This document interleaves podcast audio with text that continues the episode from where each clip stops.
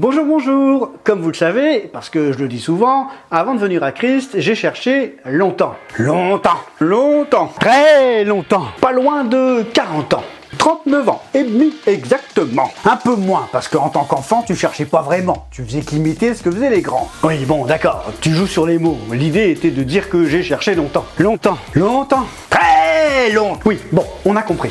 Dans ma recherche, j'ai cherché tellement de choses à tel point que j'ai même envisagé à un moment donné de créer une chaîne YouTube sur les pratiques spirituelles. Un genre de guide du routard des pratiques spirituelles. En 2022, l'OMS recensait 400 techniques et pratiques de médecine douce et alternative. Et l'INSEE, recensé en France en 2012, ça date un peu.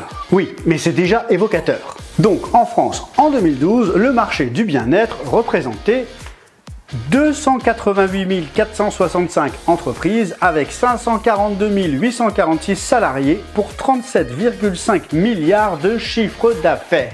Oh bah dites non, gourou, ça rapporte Alors, on ne parle pas que des pratiques cheloues, mais tout ce qui touche globalement au bien-être. Que ce soit coaching de vie, les soins énergétiques, mais aussi les spas, les massages détente, la naturopathie et tout un tas d'autres pratiques. Bon, nous n'allons pas nous intéresser sur les bienfaits du hammam ou des bains nordiques, mais plutôt de ce que certains appellent les médecines alternatives ou médecine douce. C'est-à-dire tout ce qui se définit comme médical, mais sans être de la médecine classique occidentale. En termes techniques, tout ce qui n'est pas issu de la médecine allopathique. Allô Ce qu'on appelle aussi pratique de soins non conventionnels. D'ailleurs, un sondage Statista nous indique qu'un Français sur cinq préfère s'orienter vers les techniques de médecine douce plutôt que vers la médecine classique. Et près de 9 Français sur 10 ont déjà fait appel à d'autres pratiques de médecine que la médecine allopathique. Avec en tête l'ostéopathie, l'homéopathie et l'acupuncture. Si vous voulez, Emmanuel Manline a réalisé une série de formations sur le sujet. Je vous mettrai les liens en description de la vidéo. Nous verrons peut-être certaines de ces pratiques en détail dans d'autres épisodes, mais nous allons surtout voir ici les dangers que cela peut représenter. Soins énergétiques, magnétisme, reiki, yoga, fleurs de bac, art thérapie, tout n'est pas à mettre dans le même panier. Mais ce n'est pas parce que quelqu'un vient avec une carte de visite de docteur en chépathie pour guérir du tché avec une musique douce et des bougies sur la tête qu'il va efficacement soulager tes souffrances.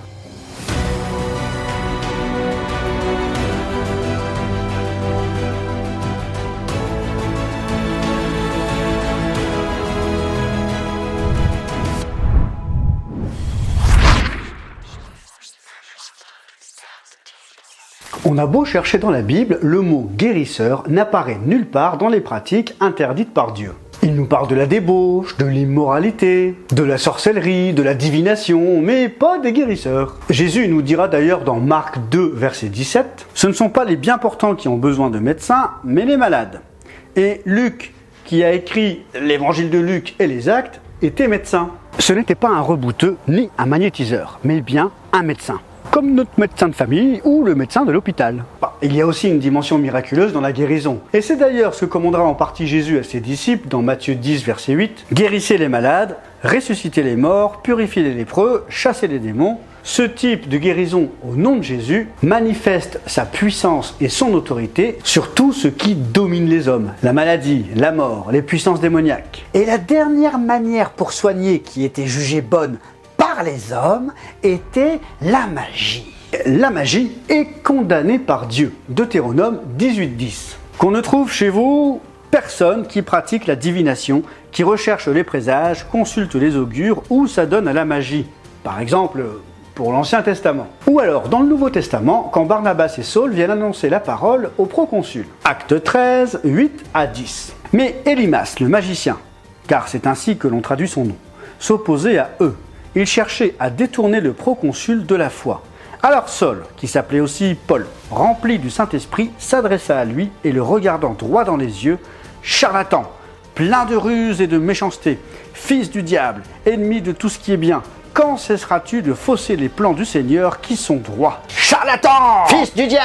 Ah, C'était pas le meilleur pote de Paul celui-là! Dieu déteste toute forme de magie, qu'elle soit blanche ou noire. Pour lui, c'est la même chose. Les magiciens adorent la création plutôt que le créateur. Et le Saint-Esprit nous avertit quand il déclare de la bouche de Paul, quand il écrit dans 1 Timothée 4.1, l'Esprit déclare clairement que, dans les derniers temps, plusieurs se détourneront de la foi parce qu'ils s'attacheront à des esprits trompeurs et à des enseignements inspirés par des démons. C'est vrai. Et vu que le mot grec qu'on utilise pour désigner tout ce qui touche à la magie est pharmakon, qui a donné pharmacie, on pourrait croire que la prise de substances pour se soigner est une pratique à éviter. Mais c'est oublier le sens premier de pharmacon, qui désigne tout d'abord les moyens de soulager les patients, comme des plantes, des pommades, et à l'époque, eh ben, c'était surtout les magiciens qui préparaient ça. D'où l'association du mot avec la magie. N'oublions pas que Paul recommande à Timothée de prendre des substances pour calmer ses maux de ventre plutôt que de demander la prière ou d'appeler les anciens pour une onction d'huile. 1 Timothée 5, 23. Cesse de ne boire que de l'eau, prends un peu de vin à cause de ton estomac et de tes fréquents malaises. Un peu de vin. Et même Jésus, à plusieurs reprises, a utilisé autre chose que l'imposition des mains pour guérir les malades. Par exemple, dans Jean 9, versets 6 et 7. Il cracha par terre et fit de la boue avec sa salive. Puis il appliqua cette boue sur les yeux l'aveugle et lui dit Va te laver au bassin de Siloé. Alors, on est bien d'accord, je parle là de médicaments ou de pommades classiques. Pas de remède miracle réalisé selon une formule magique un soir de pleine lune lors du solstice d'été en invoquant des esprits bizarres. Ce qui compte dans la Bible, c'est que notre confiance soit placée en Dieu et non dans l'aide médicale ou les médicaments. Dieu peut guérir sans aide extérieure, mais il peut aussi utiliser les médecins pour guérir. Et comme on l'a vu, il y a différents types de médecine. Certaines se basent sur la science et la biologie, d'autres sont plus vagues. Je vous propose donc dans cette deuxième partie de voir les points de repère. Là où nous devons veiller lorsque nous faisons appel à l'une ou l'autre de ces pratiques de médecine alternative. Le premier point est de faire attention à toute personne qui vous dirait d'arrêter votre traitement médical, sauf si c'est celui ou celle qui vous a prescrit ce traitement. Un médicament, ça agit sur notre organisme. Et arrêter un traitement du jour au lendemain, ça peut être très dangereux. Ça peut même faire empirer notre état de santé. Je ne dis pas que Dieu ne peut pas agir parce qu'on prend un traitement. Je dis qu'il faut faire attention quand un homme ou une femme propose cela. Agissons avec sagesse et discernement. Ensuite, et bien souvent, quand quelqu'un va consulter un guérisseur, c'est parce qu'il a essayé tout ce qui était possible de l'autre côté. C'est en sorte son dernier recours. Le dernier espoir. Et certaines personnes mal intentionnées peuvent profiter de la situation pour vous faire faire n'importe quoi. Ensuite, faites attention aux thérapeutes qui ont tapissé leur mur avec tous leurs diplômes. Certains de ces papiers ont été donnés au bout de 3 jours de formation seulement, des formations qui sont non reconnues par l'État et sans véritables études qui attestent de leur efficacité. Finalement, il est important de noter que la Mivilude, l'organisme d'État chargé de surveiller les dérives sectaires, nous dit que 40% des dérives sectaires touchent le domaine de la santé. Le site de la Mivilude nous dit, je cite, 4 Français sur 10 ont recours aux médecines dites alternatives, dont 60% parmi les malades du cancer. Il existe plus de 400 pratiques non conventionnelles à visée thérapeutique. On dénombre 1800 structures d'enseignement ou de formation à risque dans le domaine de la santé. 4000 psychothérapeutes autoproclamés qui n'ont suivi aucune formation et ne sont inscrits sur aucun registre.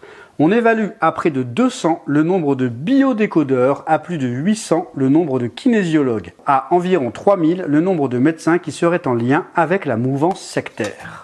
Nous verrons dans de futurs épisodes que toutes ces pratiques n'ont pas forcément de lien avec des forces occultes ou spirituelles. Même s'il peut y en avoir. Des gens qui pourront facilement être abusés psychologiquement, financièrement et spirituellement. Beaucoup manquent de formation et parlent à des personnes qui sont souvent en situation de détresse. Nous mettrons à la lumière de l'évangile quelques-unes de ces pratiques et quelques petits trucs pour pouvoir mieux discerner. Soyez bénis